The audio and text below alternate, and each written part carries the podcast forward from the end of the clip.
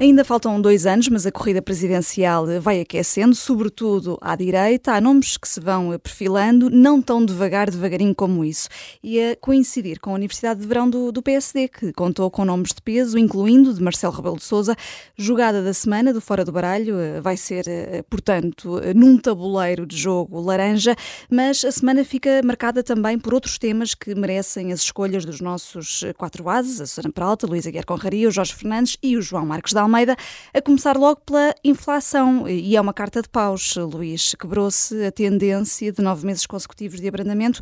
Os preços aceleraram 3,7% em agosto.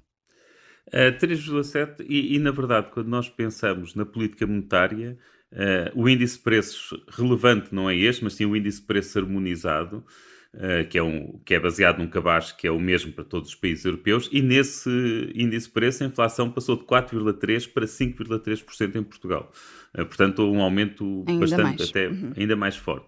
E é para esse valor de 5,3% que Christine Lagarde olha, depois é ela e os restantes governadores quando, quando estão a tomar as decisões. Uh, e, simultaneamente, vimos também na Europa não desceu e que na Alemanha continua com valores acima da média europeia. Uh, eu diria que os, os, dados desta semana aumentaram a probabilidade de, de, de, de, ser anunciado um aumento de taxas de juros agora em setembro, um novo aumento de taxas de juros. Portanto, os meus paus vão, vão para isso, para algum pessimismo que, que estes números trouxeram. Hum, e uh, o Presidente da República, Marcelo Rebelo de Sousa, falou precisamente a ter essa pressão que o BCE pode ter para, um, para aumentar outra vez os juros. Uh, pegando nessas estimativas do, do INE, um, as rendas podem subir praticamente 7% no próximo ano, Luís. Devia haver um novo travão uh, ou outro tipo de medidas desta vez? Uh, e, e, quando a Ministra da Habitação foi perguntada sobre, sobre esse assunto, ela não pôs de parte essa hipótese, não é? Disse que uhum. até dezembro ainda havia, havia, havia tempo a tomar decisões Sim, que o Governo vai ser mais rápido a uh, reagir desta vez. E, portanto, esse assunto está mesmo em cima da mesa e bem, eu, eu, penso que há aqui dois problemas. Uh, em primeiro lugar, é porque a acontecer, a acontecer, será o segundo ano consecutivo em que isto acontece, o que quer dizer que temos o Governo a não cumprir a lei, uma lei que já existe para evitar que os senhorios aumentem as, as, as, rendas de forma descontrolada. Portanto, esta, a, a, lei que já existe, que impede, que impõe limites máximos aos aumentos de rendas, vai a, a isto a acontecer, vai ser violada pela segunda vez pelo governo. Uh, e isto, obviamente, introduz incerteza no, no setor. Uh, e, e, no momento em que, em que, há um problema de habitação em que é necessário aumentar a oferta e é cada vez mais óbvio que, uh, que há pouca capacidade para aumentar a oferta pública e, portanto, é necessário aumentar a oferta privada de residências, esta, eh, introduzir estas desconfianças no mercado de habitação apenas vão prejudicar o mercado no, no longo prazo. Basicamente, diminui o interesse de, de pessoas em investir no, no setor. Uh, e, há, e, há, e há um problema, é que é quando estas leis de travão são anunciadas, são anunciadas depois medidas para compensar os senhorios. Portanto, este ano que passou isso aconteceu. As rendas só aumentaram 2%, uh, e os senhorios foram compensados em sede da IRS. Mas o problema é que isso é, isso é só treta, ou isso é só. Isso, isso é conversa, porque, tu, porque se resolve o problema durante um ano, mas a base fica mais baixa para sempre, até o fim do contrato. O que quer dizer que nos anos a, a, seguir as rendas vão ser mais baixas por causa da lei travão que foi aplicada num determinado ano e a compensação foi só para aquele ano. Portanto, os senhorios são mesmo prejudicados uh, com, com estas medidas, uh, mesmo que haja essas compensações. Mas depois há um outro problema de que ninguém penso eu que até agora ninguém, ninguém fala, e eu estou a falar porque recebi um e-mail de, de um ouvinte a, a alertar-me para isso, que é, o, é, que esta lei travão que, é que existiu este ano foi aplicada a todas as rendas, não foi só às rendas residenciais.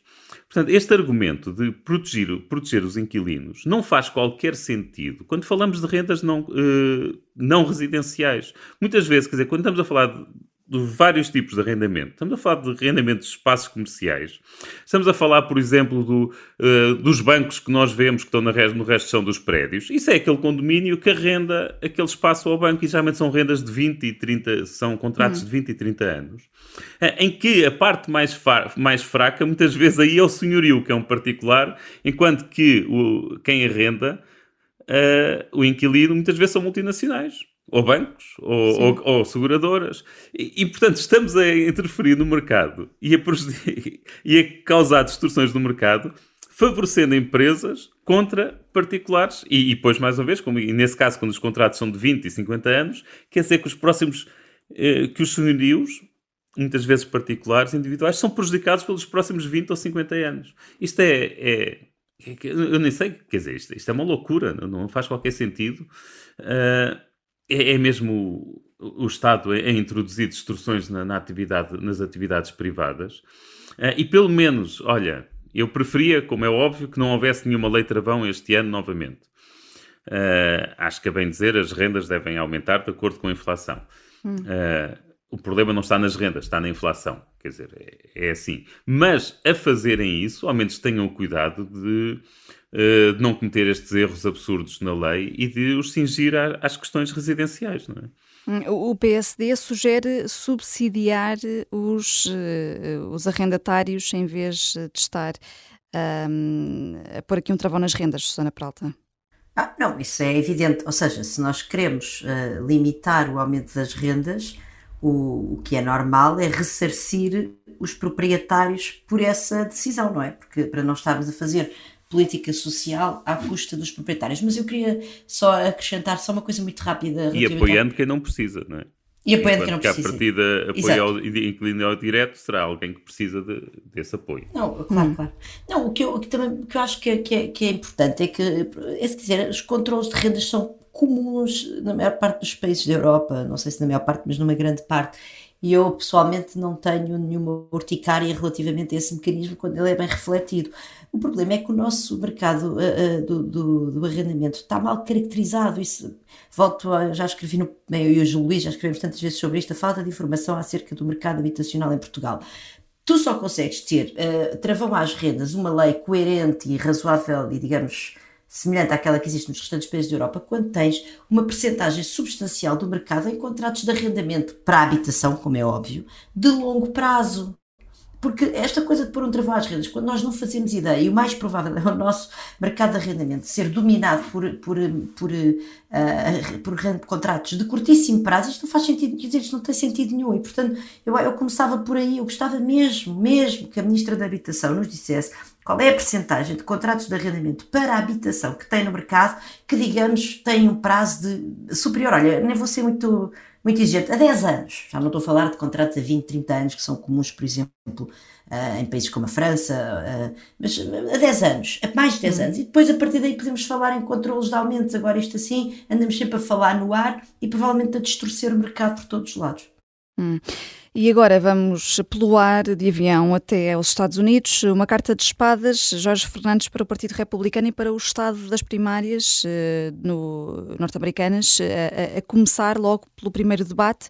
Se é espadas é porque vais Sim, criticar. é verdade. Ao longo dos últimos ciclos eleitorais, de cada vez que, que houve eleições, dissemos sempre que esta eleição é dramática e é mais importante sempre e infelizmente em 2024, já dá incerteza em que o mundo está mergulhado, a começar, por exemplo, pela Ucrânia e as consequências que teriam uma eventual vitória por exemplo, de Donald Trump, as eleições serão verdadeiramente dramáticas e com consequências em todo o lado.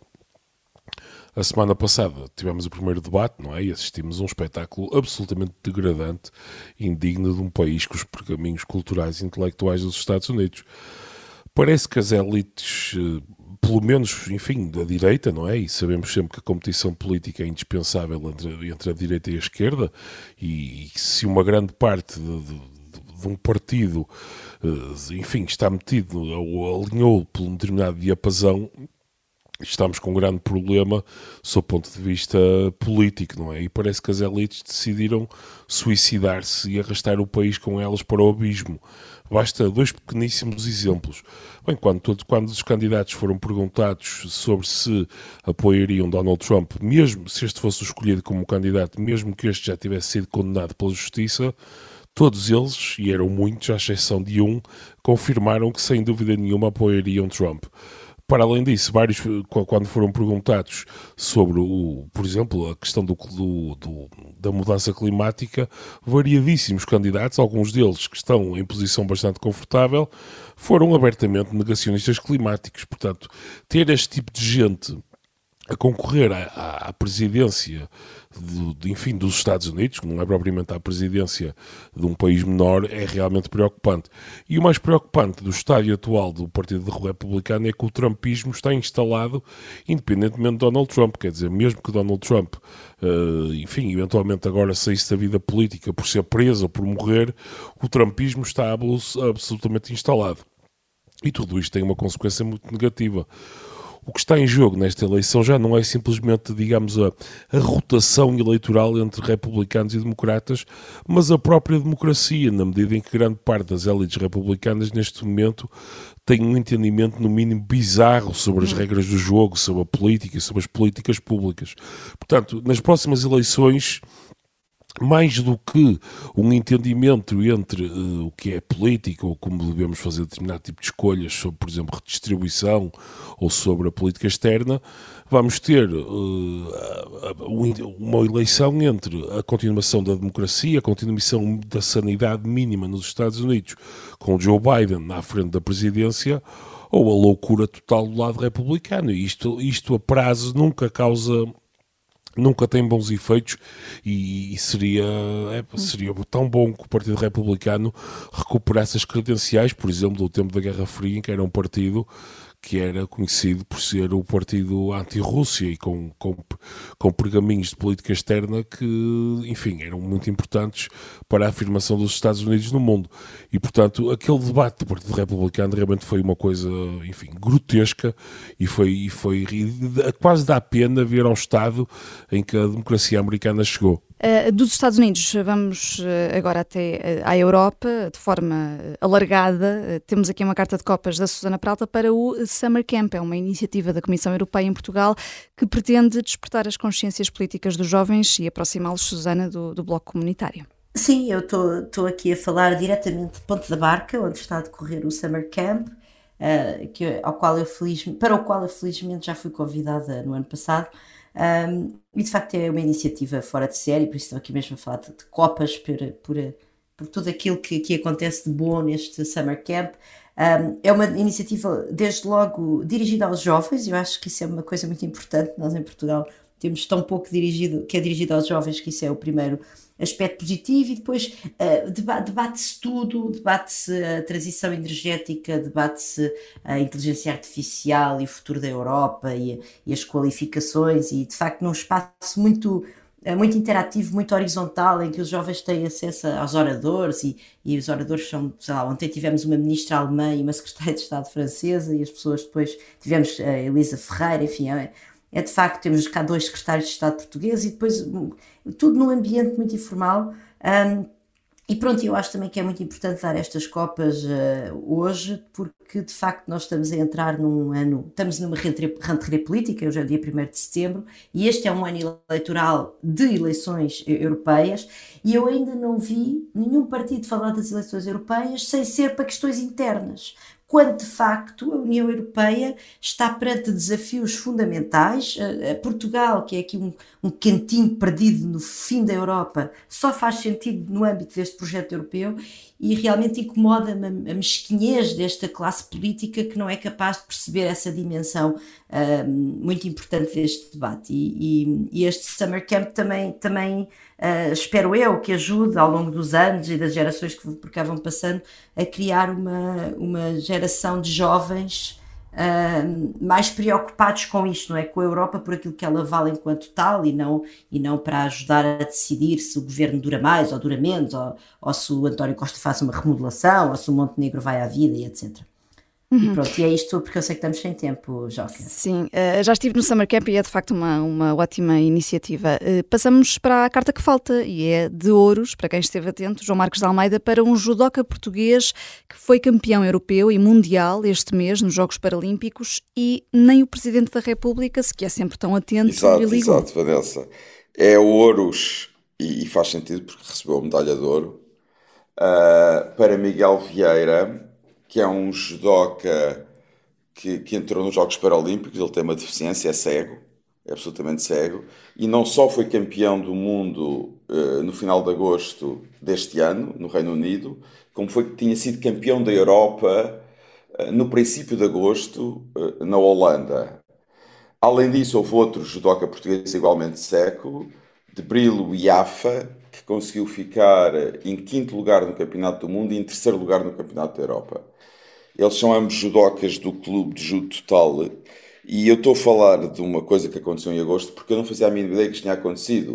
Houve pessoas que eu conheço que, que treinam judo neste clube e que me falaram disso. E eu agradeço que tenham falado disso porque acho que é importante falar de, destes, destes sucessos a nossa imprensa passa a vida a ter discussões sobre futebol que são absolutamente patéticas. As horas que as televisões gastam a discutir futebol é de uma coisa absolutamente espantosa. E eu, como toda a gente sabe aqui, já falei disso, eu adoro futebol. Uh, mas gosto de o ver, não gosto de ouvir aqueles filósofos do futebol a discutir futebol. E ninguém repara a feitos destes.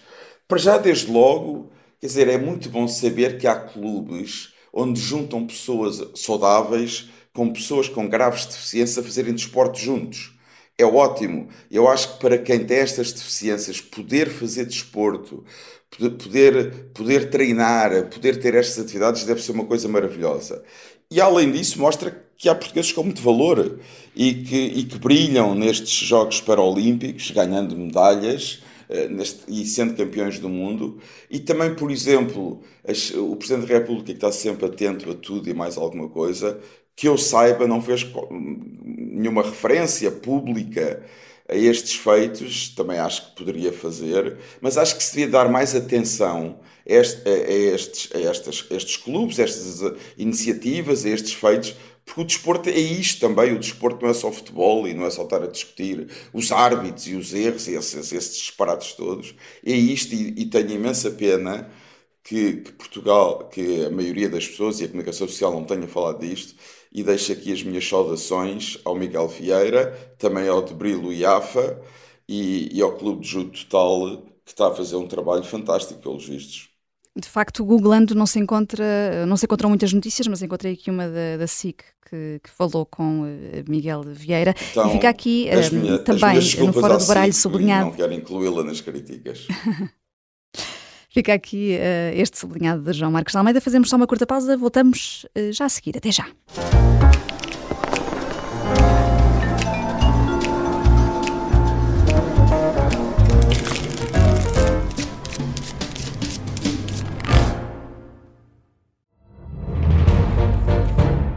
Esta é a história do padre obcecado com a infiltração do comunismo na Igreja que tentou matar o Papa em Fátima. Episódio 4 Beijar o Papa. Saguei! Tirei, tirei a faca. Fui, empunhei e mesmo no momento em que.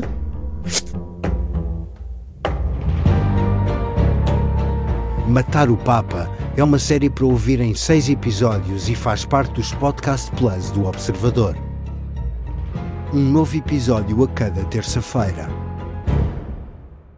Os assinantes do Observador têm acesso antecipado a todos os episódios desta série, já disponíveis em observador.pt. Os Podcast Plus do Observador têm o apoio da Kia.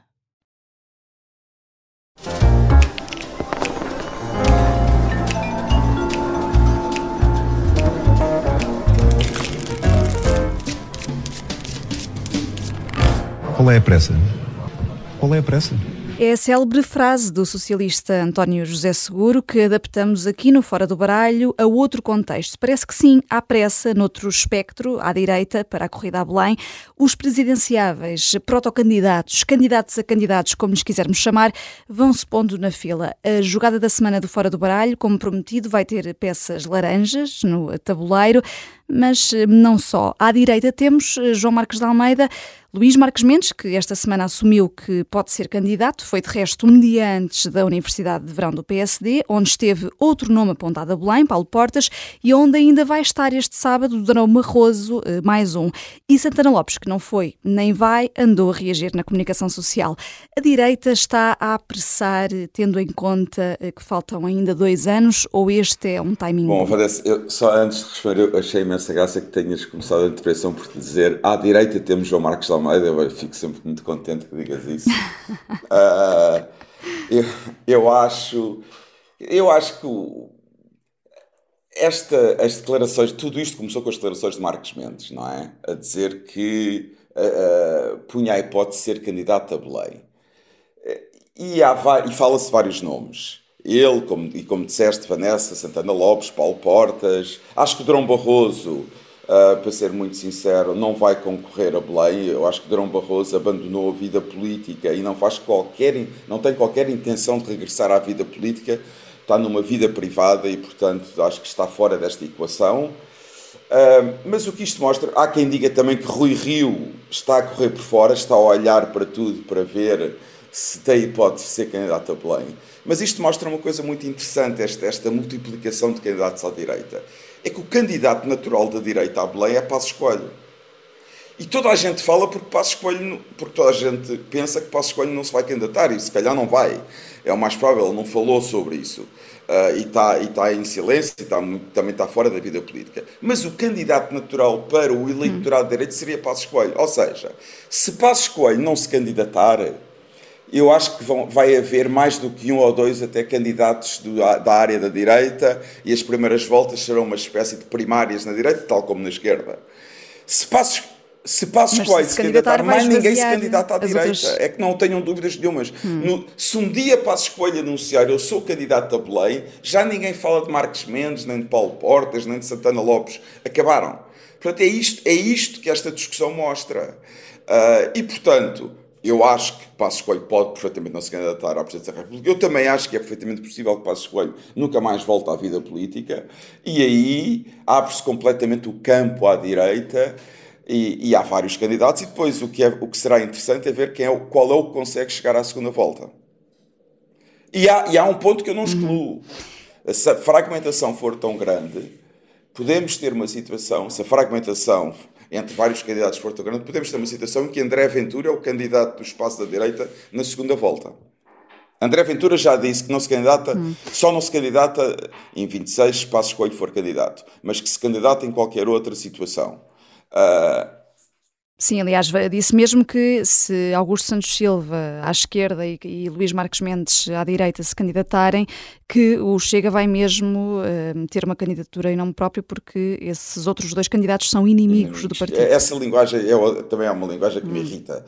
Uh, bom, mas vamos ver. Tá. O meu ponto é: eu acho que está tudo em aberto. Vai haver. Há várias pessoas a fazer cálculos que estão a olhar para Belém, mas, mas e isto é resultado do candidato natural para o eleitorado. Eu, quando digo falo de candidato natural, é o candidato natural para a maioria do eleitorado de direito, Passos Coelho, não dizer nada. Se ele um dia anunciasse que era candidato a Belém, os outros candidatos desapareciam. E eles sabem, eles sabem. Mas para já vamos aqui eh, especulando, até porque Marcos Mendes abriu essa porta, eh, e Marcelo Rebelo de Sousa, que acabou por ir à Universidade de Verão do PSD, eh, preferiu Jorge Fernandes falar sobre o próprio legado que vai deixar do que reagir diretamente aos nomes que estão ou que estarão mortinhos por lhe suceder. Bem, eu acho que em primeiro lugar, relativamente, voltando aqui só um bocadinho atrás, relativamente ao timing do, enfim, do início desta discussão sobre as presidenciais, Bem, de alguma maneira isto mostra que a direita já percebeu, e, enfim, não só a direita, mas mesmo grande parte do país já percebeu o esvaziamento total que é a presidência de Marcelo Rebelo de Sousa. Digamos que as selfies na praia e to, todo aquele, enfim, todo aquele mise-en-scène que, que Marcelo faz, enfim, só dão até dada altura e, portanto, neste momento, toda a gente já percebeu que a presença de Marcelo é uma presença perfeitamente inconsequente sob vários pontos de vista e por isso mesmo é que já se começou a discutir tão cedo, digamos assim, uh, bem, claro que os, os interessados, Marcos Mendes, enfim, terão a, o seu próprio calendário, mas o motivo pelo qual diz que oh, gosta... Desculpa lá, mas esse toda a gente, eu, eu continuo a achar que se, se ele se, se, houvesse uma reeleição, que ele ganhava novamente. Portanto, esse toda a gente não é a maioria... Não, mas estou a falar das elites políticas do IAS. Está bem. Eu mas, concordo completamente. Eu também concordo. Com, também concordo. Ó oh, Jorge, mas a democracia não é um regime de elites. Para isso não é democracia, chamava-se oligarquia. O, a democracia não, não, é o regime em que todos eu, votam, graças a Deus. Não, e, portanto, eu, eu, as elites estou... têm que ser humildes para perceber que o seu voto conta tanto como o da população em geral. Eu não estou em desacordo que se Marcelo concorresse novamente, muito provavelmente ganharia. Eu não estou em desacordo com isso. Eu, só, eu, eu, eu, eu quero ligar isto à questão do legado, na medida. O que eu acho é que grande parte das elites políticas já percebeu que a presença de Marcelo é uma presença inconsequente. Isto, isto leva à questão do legado e eu acho que o Marcelo está profundamente enganado. Ele disse que, está, que ficará conhecido como Presidente da Proximidade e é verdade, até na linha do que vocês estavam a dizer, que as sondagens sobre a atuação presidencial dizem que os, que os portugueses apreciam o estilo de Marcelo. Agora, este é que é o problema de Marcelo, aquilo é, é todo estilo e nenhuma substância. Uh, Marcelo até agora tem sido um presidente tíbio, e, e, quer dizer, muito provavelmente quando sair de Belém, eu sei que ele não é primeiro-ministro, mas certamente, quer dizer, até pelo facto de ter sido o, o muito provavelmente o, o primeiro-ministro de um o presidente de um primeiro-ministro só, eh, Marcelo ficará, eh, pelo menos eh, do ponto de vista simbólico, associado a estes anos e deixará um país certamente mais pobre. Mas essa é a grande incógnita, se ele será para, até ao fim o presidente de um primeiro-ministro só. Isso, mas quer dizer, mas deixará um país mais envelhecido, com muitos jovens a saírem, com uma crise brutal de habitação e, quer dizer, pelo menos a não ser que as coisas mudem profundamente e não se está a ver como é que isso vai acontecer. Bom, mas o Marcelo não tem culpa que, deixe, que o país esteja a envelhecer é... e que haja essas crises, por amor de Deus, também não é isso, pode, mas quer dizer, mas, pode fazer mas é muitos preciso... erros, mas quer dizer, inculpá-lo claro. pelo envelhecimento do país. Não, mas não é isso, mas quer dizer, Marcelo foi a mão que embalou o berço de Costa durante anos e no último ano, à medida que as coisas foram degradando entre Salmento e Belém, Costa saiu sempre por cima e no momento da verdade Marcelo teve sempre medo e acima de tudo colocou a sua acima do país, colocou a sua, a sua popularidade e quer dizer, por exemplo, no caso Galamba, um Mário Soares, por exemplo, ou um presidente com um bocadinho mais de coluna vertebral, não teria tido a mínima hesitação em dissolver o Parlamento, quer dizer, aquilo foi o grau zero das instituições. E, portanto, Marcelo, ele, ele, ele, ele para ele, o alfa e o ômega disto é a, a sua popularidade e a, e a estabilidade uh, governativa.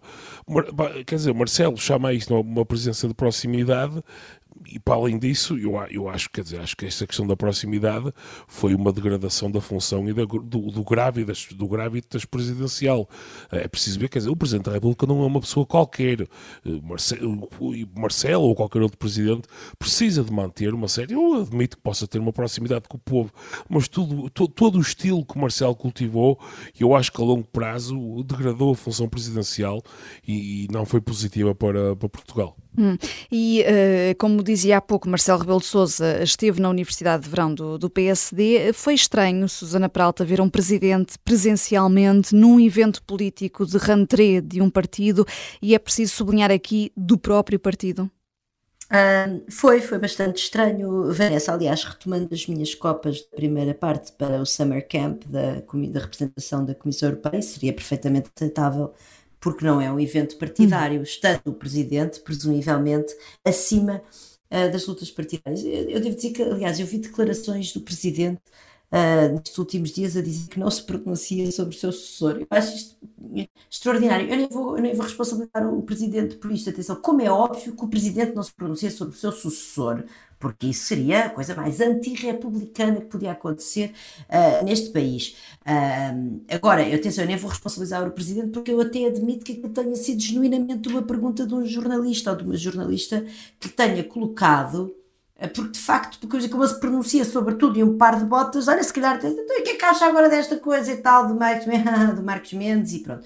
E Marcelo aí pelo menos teve aquele live de repente de bom senso dizer não, não, eu sobre isso não falo. Mas só o facto de lhe estarmos a perguntar isso já me parece uh, de facto uh, um, um, reflexo desta, desta cacofonia marcelista permanente na qual o país está mergulhado. E eu acho que também é por isso que esta ida de Marcelo à Universidade de, de Verão do PSD também não, já não indigna ninguém, porque eu acho que no fundo ele desvalorizou de tal forma o seu uh, o seu papel, isto, portanto, nós, eu sou economista, não é? Normalmente nós dizemos que a escassez é que gera valor. Como não há escassez hum. de Marcelo em lado nenhum, no fundo, pronto, ele foi à Universidade de, de, Verão do PSD, também vai a várias praias, e, e eu devo dizer que pela primeira vez, ao fim destes anos todos, na sexta-feira estava a jantar numa esplanada de Lisboa com um amigo e, e apareceu o Marcelo e tal, a circular por lá.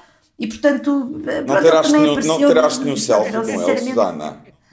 não ah, tirei, não tirei. Também, também não há escassez de selfies, pá, portanto também já também não, não há escassez de selfies, também já não vale nada, exatamente, é isso. Uh, e pronto, e portanto eu acho que sim, que é grave, mas, mas de facto eu acho que Marcelo já, já, se, já se colocou ele próprio num tal patamar de, de, ah, de, munda, de, de, de, ser mundano e de uma, de uma espécie de, de facto de ele não ter esta gravidade que se exigia ao presidente, que no fundo ele vai à Universidade de Verão e ah pronto, olha, passou por lá, não é? Foi tirar umas selfies. Ele até em Kiev andou a tirar selfies, portanto. Pois foi, aliás, é conhecido como uh, The Beer Guy em Kiev, o homem da cerveja, isso mesmo relatou aqui um, um dos nossos enviados especiais, o Rui Pedro então, Antunes aqui. No fundo é o Homer, é, é, é, o, é o momento Homer Simpson da presidência da República. Também. É. Podemos, podemos dizer que sim. Uh, e foi uh, em plena Universidade de Verão uh, do PSD que António Leitão Amar, um dos vice-presidentes do partido, criticou o programa Mais Habitação do governo, comparou a medidas comunistas radicais, mas também a Salazar. Luís, tu que és um dos professores aqui do Fora do Baralho, estas expressões que utilizou adequam-se pedagogicamente falando a uma plateia de estudantes universitários? Ah, quer dizer, eu diria que não, mas também isto é um evento político, não é propriamente uma universidade, não é? Portanto, também não, Embora não temos de ser assim nome. tão. Eh, sim, mas não temos de ser tão rígidos. Uh, acho que para uma plateia de, de jotinhas e para uma rentrée política é uma linguagem viva que, que é muitas vezes usada, não tenho nada de especial contra isso. Uh, agora, é, é, interessante que esta coisa do. É verdade, quer dizer, este controle de rendas, uma pessoa assistiu no salazarismo, assistiu em países comunistas, aliás, já vem em Portugal, vem pelo menos desde a Primeira República. Não sei se antes da Primeira República houve ou não, não, não conheço a história a esse ponto, mas pelo menos durante a.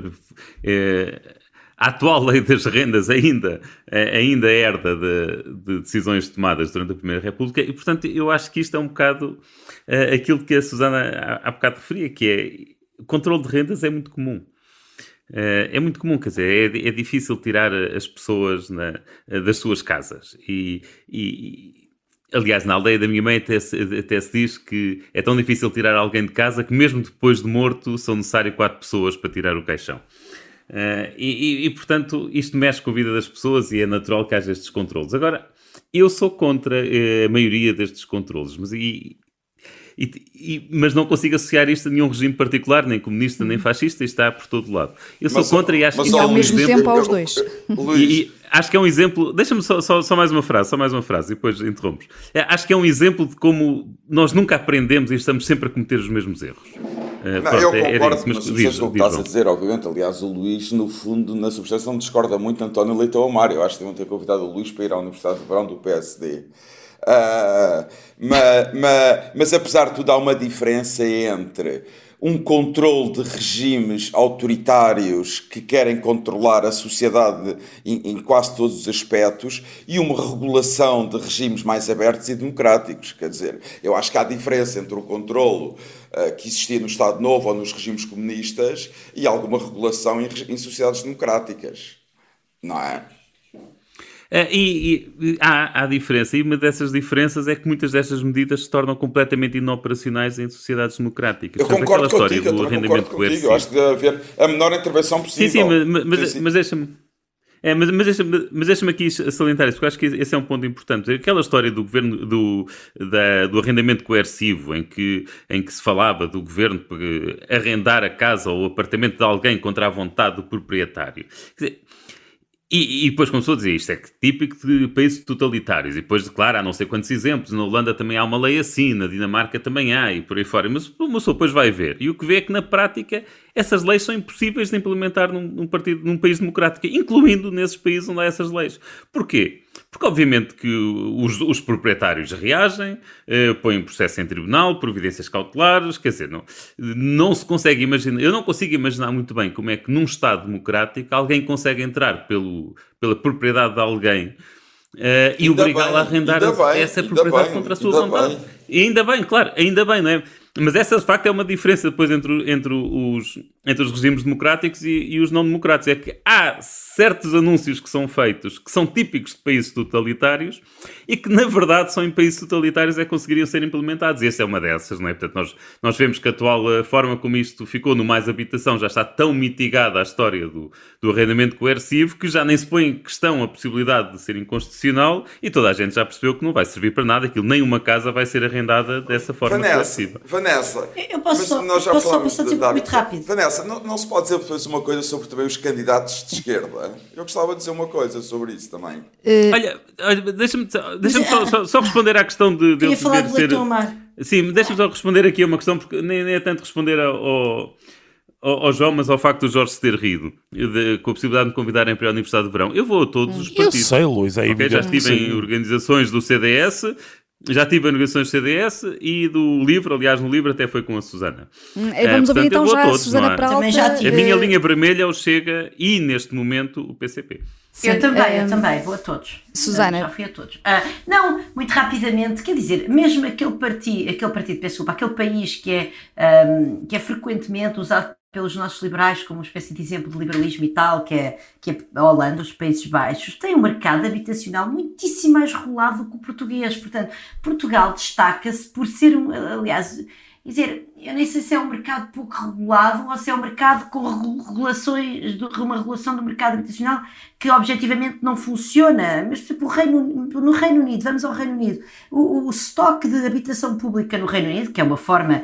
de intervenção direta, não é uma forma de regulação, mas enfim, é uma forma de intervenção direta no mercado habitacional e que tem desde logo um impacto no preço, eh, é para aí 20% das casas. Portanto, eh, Portugal não, está muito, muito longe de ser esse, de ser esse hum. exemplo uh, comunista, de, marxista de intervenção no mercado habitacional. Há aqui muita discordância entre PS e PSD sobre, sobre a habitação. Estávamos a falar nesta jogada da semana eh, das, eh, dos presidenciáveis. Viramos agora aqui um pouco à esquerda.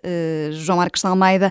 Temos Augusto Santos Silva, do lado socialista, para já. Há quem fale também António Guterres. Sim, há quem fale António Guterres. Eu acho que há duas pessoas que também estão a tentar ser candidatos à esquerda, e só estamos a falar de pessoas da área do PS, não estamos a falar de pessoas mais à esquerda, que haverá candidatos do PCP, da área do Bloco, eventualmente do LIVRE. Eu acho que Centeno pode querer ser candidato a Belém, mas mais do que isso, quem eu acho que não pensa noutra coisa, quer ser candidato a Belém, obviamente que terá muitas complicações pela frente, mas se as conseguir resolver, é Sócrates. E Sócrates vai querer ser o Lula português, não tenho qualquer dúvida sobre isso, está-se a preparar Uh, e não pensa noutra coisa. Agora, se os seus problemas com a justiça vão permitir que ele seja candidato, é outra questão. Eu acho que vai ser muito difícil ser candidato, mas que ele quer e que ficou animado com o que aconteceu no Brasil, não tenho qualquer dúvida sobre isso. Hum. Susana Peralta, uh, gostavas de dizer só uma não, palavra? Credo, credo. Eu estou aqui no norte. Hum, uh, Jorge Fernandes, para, termi para terminar. Não, eu acho, acho que Sócrates está, é, é, um candidato completamente inviável. Uma coisa é aquilo que ele pode achar de si próprio, mas ao contrário de Lula, que enfim, o Lula é preciso manter coisa que durante, mesmo durante os anos do processo político houve ali uma grande base política de apoio e de gente que acreditava nele, etc, etc. Sócrates neste momento está reduzido, quer dizer, pode ter literalmente meia dúzia. Quando eu digo meia dúzia, contam-se provavelmente pelos dedos de duas mãos uh, de fanáticos que acreditam nele. Neste momento, Sócrates é, é má moeda. A vida dá é, Sócrates não tem qualquer tipo hum. de veleidade, nada. Quer dizer, Sócrates é um pária social neste momento. Hum, o que sabemos é que em política anunciar a morte é, de alguém ora, Vanessa, é exagerado. Embora isso eu é verdade, com tudo, é com tudo o que foi dito sobre Sócrates. Achava um horror ele até ser candidato. Mas a política tem muitas surpresas. É. Surpresas e, e, pressa, às vezes, como fomos percebendo aqui, ainda faltam dois anos para as presidenciais, mas nós aqui no Fora do Baralho nunca temos pressa de acabar um bom jogo, só que lá está o relógio relógio da Rádio para as Notícias não para. Nós estamos de volta na próxima semana ao meio-dia. Até lá.